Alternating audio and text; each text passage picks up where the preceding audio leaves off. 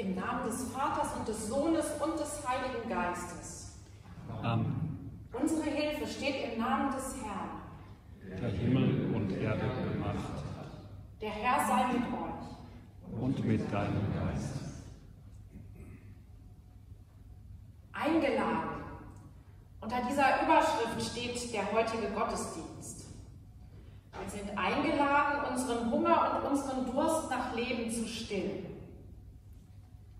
Leider können wir wegen Corona kein Abendmahl feiern.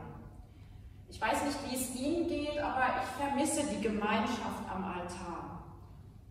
Die Einladung Jesu Christi gilt aber auch heute. Er sagt, Kommt her zu mir, die ihr mühselig und beladen seid. Ich will euch erquicken. Ich will euch erfrischen und euch neue Kraft geben. Und Kraft haben wir nötig in dieser besonderen Zeit. Deshalb wollen wir uns heute ins Gedächtnis rufen, was es bedeutet, dass wir eingeladen sind an den Tisch unseres Herrn. Lasst uns beten.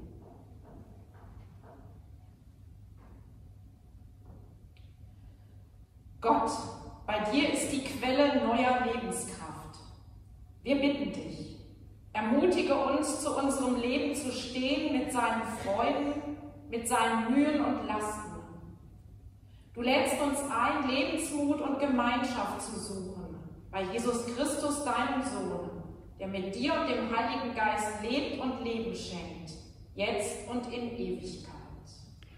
Amen.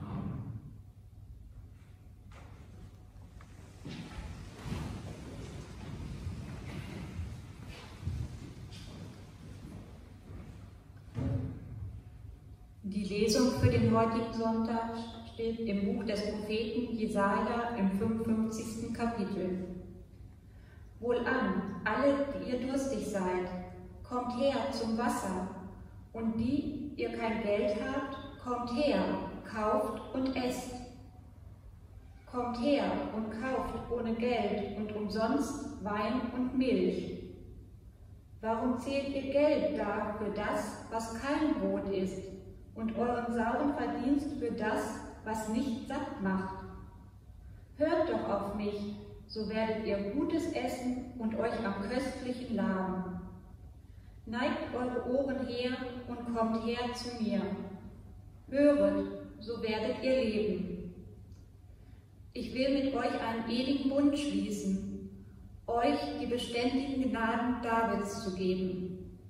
Siehe, ich habe ihn den Völkern zum Zeugen bestellt, zum Fürsten für sie und zum Gebieter. Siehe, du wirst Völker rufen, die du nicht kennst, und Völker, die dich nicht kennen, werden zu dir laufen, um des Herrn willen, dein, deines Gottes und des heiligen Israel, der dich herrlich gemacht hat.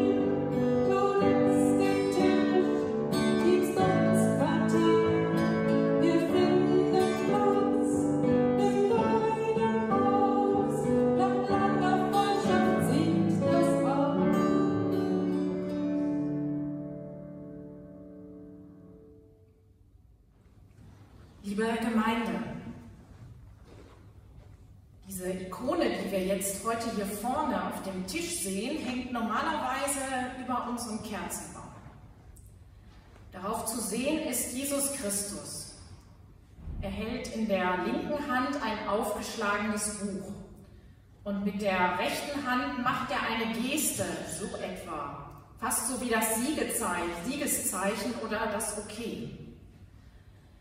Ich möchte heute erklären, was es mit dieser Ikone auf sich hat. Ikonen sind keine Bilder in dem Sinn, wie wir Bilder sehen oder verwenden. Als Dekoration an der Wand zum Beispiel oder weil sie schön aussehen. Ikonen sind gemalte Verkündigung, Predigt für die Augen sozusagen. Und deshalb werden Ikonen auch geschrieben und nicht gemalt. Und es gibt bestimmte Motive, die immer wieder dargestellt werden, so wie ja auch immer wieder über bestimmte feste Texte gepredigt wird. Die Motive der Ikonen dürfen und sollen sogar kopiert werden. Und auch in der Predigt darf man Gedanken von anderen verkünden. Unsere Ikone hier gehört zum Typus der Pantokrator-Ikonen. Sie zeigen Christus als den Weltherrscher. Und das heißt auf Griechisch Pantokrator, also Weltherrscher oder Allherrscher. Und man kann dabei an den Christus denken, den wir im Glaubensbekenntnis bekennen, von dem es heißt, er sitzt zur Rechten Gottes, von dort wird er kommen zu richten die Lebenden und die Toten. Ich finde das keine so ganz ermutigende Vorstellung, und denke da an den Christus, der unterscheidet die Schafe zur Linken und die Böcke zur Rechten. Dieses Weltgericht aus Matthäus 25 ist aber nicht der biblische Bezug dieser Ikone. Das Buch, das Jesus in der Hand hält, hilft hier weiter. Es ist das Evangelium. Und das enthält bekanntermaßen die gute Nachricht, also die frohe Botschaft. Es geht nicht um Gerichtsworte oder Worte der Verdammnis. Und der Vers, der dort in griechischer Schrift aufgeschrieben steht, der findet sich auch im Matthäusevangelium im 11. Kapitel und wir haben ihn am Eingang schon gehört und an der Tür wurden sie von diesem Vers bereits begrüßt. Jesus Christus spricht, kommt her zu mir alle, die ihr mühselig und beladen seid, ich will euch erquicken. Dieser Vers wird auch Heilandsruf genannt. Und er geht noch etwas weiter. Nehmt auf euch mein Joch und lernt von mir, denn ich bin sanftmütig und von Herzen demütig. So werdet ihr Ruhe finden für eure Seelen. Denn mein Joch ist sanft und meine Last ist leicht. Jesus gebraucht hier wie so oft ein Bild aus der Landwirtschaft, also aus seiner Welt. Dieses Bild von dem Joch ist uns allerdings heute fremd. Ein Joch ist das Zuggeschirr eines Ochsen, das er auf der Schulter trägt, um schwere Lasten zu ziehen oder zu tragen. Und hier ist aber auch noch eine andere Vorstellung im Blick. Und zwar die alte Vorstellung des Herrschers, der seine Untertanen unter ein Joch beugt. Das Wort unterjochen kommt daher. Der Ochse war ja so etwas wie der antike Schwertransporter.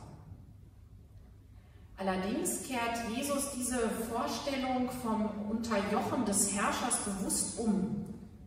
Das wird schon deutlich, dass er sagt, ich bin sanftmütig und demütig. Das passt also nicht zu dem Herrscher, der andere unterjocht. Das Joch, das Jesus seinen Jüngern auferlegt, drückt nicht. Es tut genau das Gegenteil. Es ist sanft und es macht leicht. Es befreit und heilt. Wir tragen ja schon genug Lasten in unserem Leben. Und wenn wir uns Jesus Christus anvertrauen, dann trägt er diese Lasten für uns.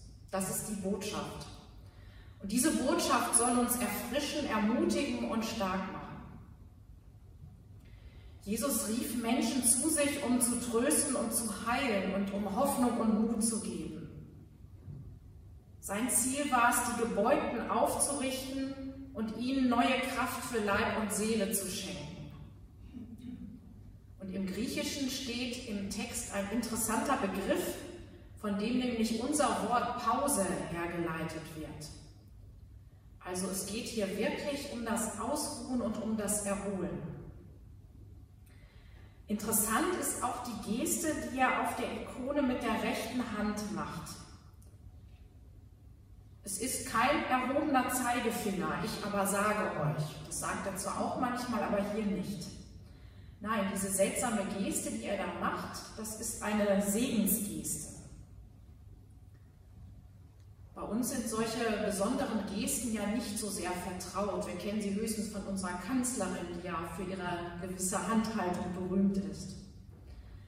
Im Fernen Osten gibt es solche Gesten, die man während der Meditation macht. Sie werden Mudras genannt.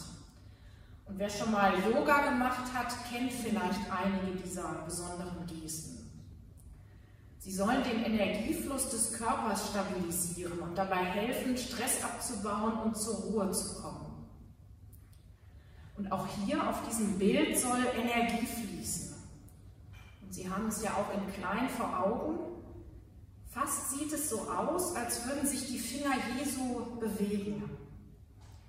Jesus tritt durch diese Geste, die er da macht, in Kontakt mit dem Betrachter. Da geht etwas von aus. Wenn Jesus mit Menschen in Kontakt, trat, dann ging es fast immer um Stärkung und um neue Lebenskraft, um neue Energie. Es ging um Versöhnung und neue Hoffnung und um Gemeinschaft und Mut und Vertrauen. Soll sich etwas bewegen im Kontakt mit Jesus.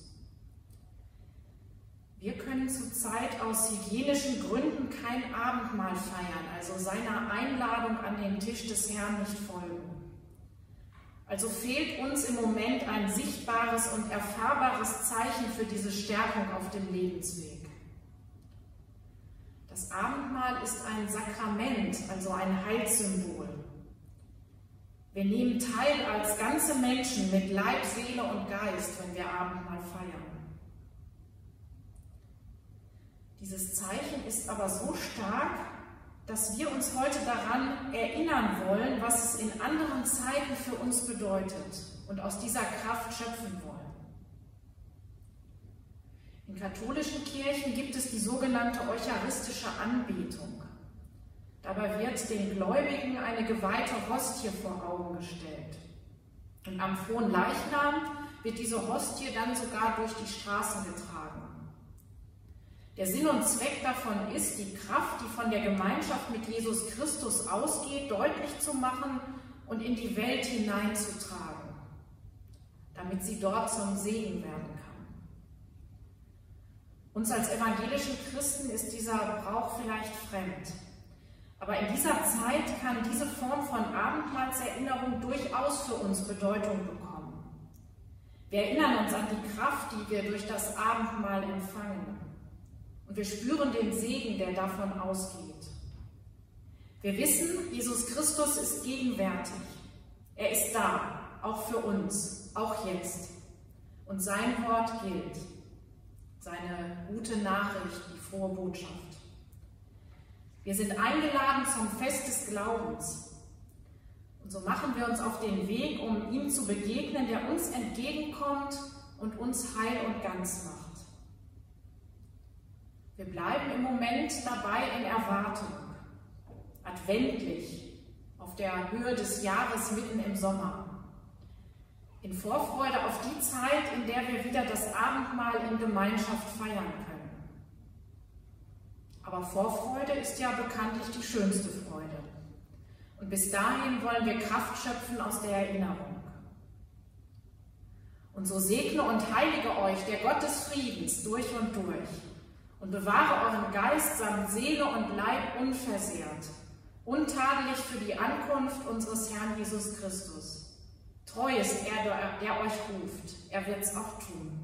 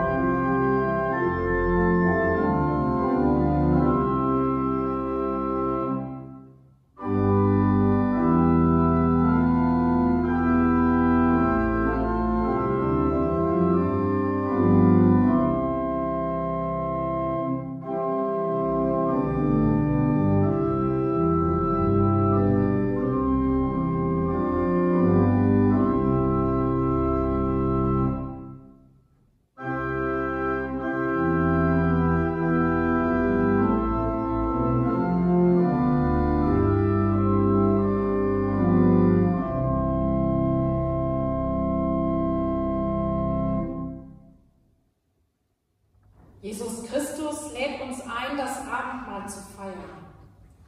Als Fest der Erinnerung an Gottes Wege mit seiner Welt. Als Fest der Gemeinschaft untereinander und mit Gott. Als Fest der Vorfreude auf sein Reich, das kommen wird in Kraft und Herrlichkeit.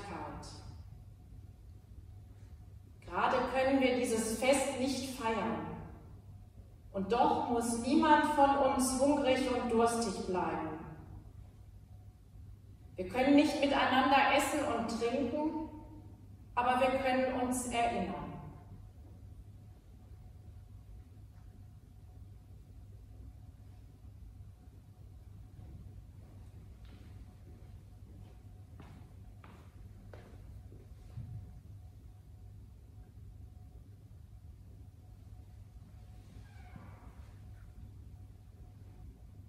Als Jesus mit den Seinen zusammen war, nahm er das Brot, dankte Gott dafür, brach es in Stücke und gab allen davon. Dazu sagte er, Nehmt und esst, das ist mein Leib, ich gebe ihn für euch alle.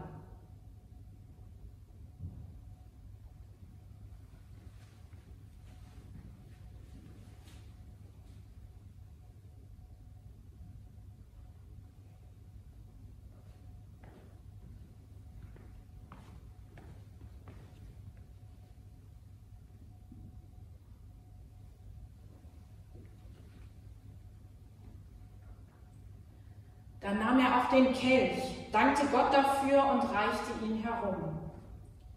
Dazu sagte er, Nehmt und trinkt alle davon, das ist mein Blut. Ich vergieße es für euch alle. So zeigt sich, Gott liebt euch und vergibt euch. Macht es ebenso. Brecht das Brot, teilt den Kelch. Empfangt Gottes Liebe und Vergebung und gebt weiter, was ihr empfangen habt.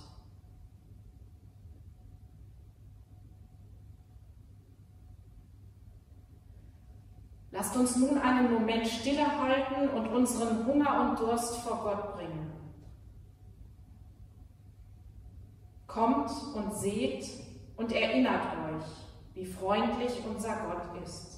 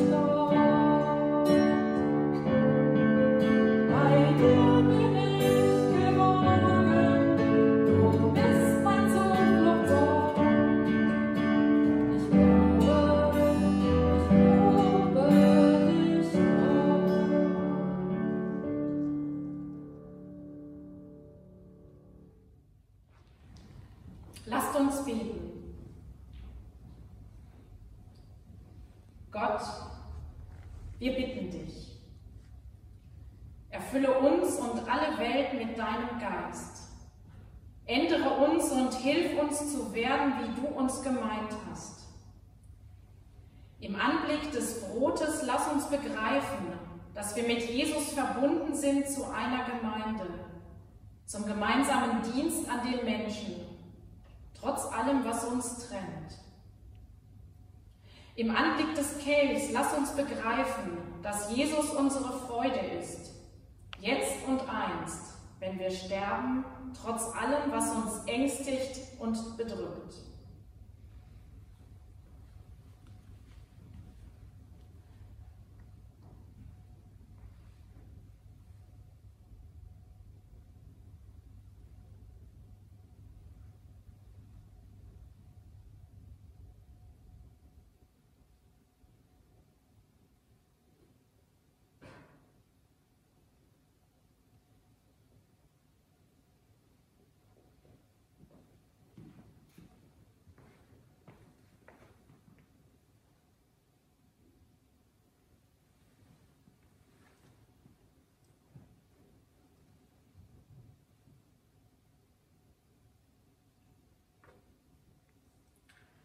Jesus Christus spricht, ich bin das Brot des Lebens.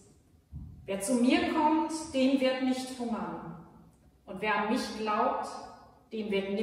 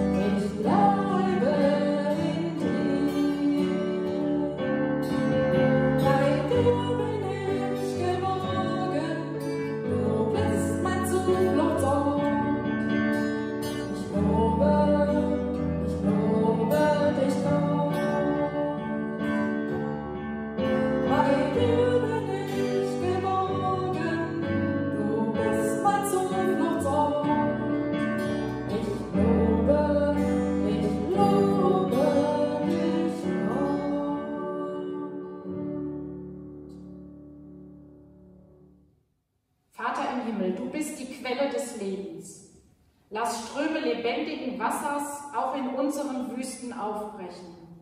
dass dein lebendiges Wort unter uns wachsen kann. Nach jeder Bitte sprechen wir gemeinsam, Herr, erhöre uns.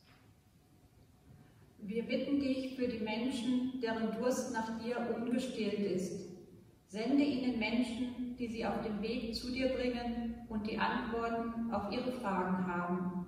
Wir rufen, Herr, erhöre uns. Wir bitten dich auch für die, die ihre Suche schon aufgegeben haben, weil sie betäubt sind von der Vielfalt der Möglichkeiten in unserer modernen Welt. Öffne ihre Augen für das Eigentliche, für das Geheimnis des Lebens, das du uns offenbarst. Wir rufen, Herr, erhöre uns. Wir bitten für die Menschen, die von Sorgen und Kummer geplagt sind, jetzt in dieser schwierigen Zeit, in der alles anders ist als gewohnt. Lass sie neue Kraft finden und neue Wege sehen. Wir rufen, Herr, erhöre uns.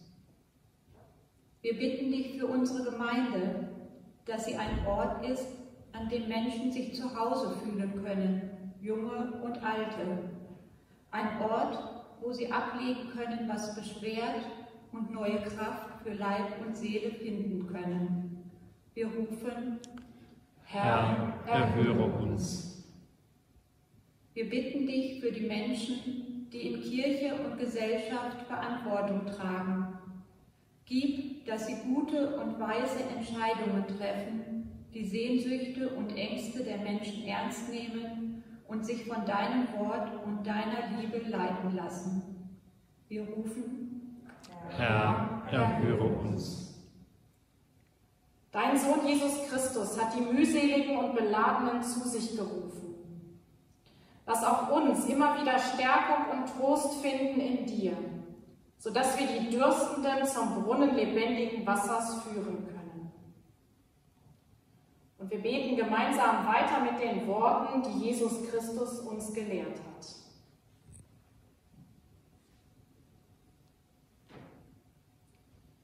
Vater unser im Himmel, Geheiligt werde dein Name, dein Reich komme, dein Wille geschehe, wie im Himmel, so auf Erden. Unser tägliches Brot gib uns heute und vergib uns unsere Schuld, wie auch wir vergeben unseren Schuldigern. Und führe uns nicht in Versuchung, sondern erlöse uns von dem Bösen. Denn dein ist das Reich und die Kraft und die Herrlichkeit in Ewigkeit. Amen.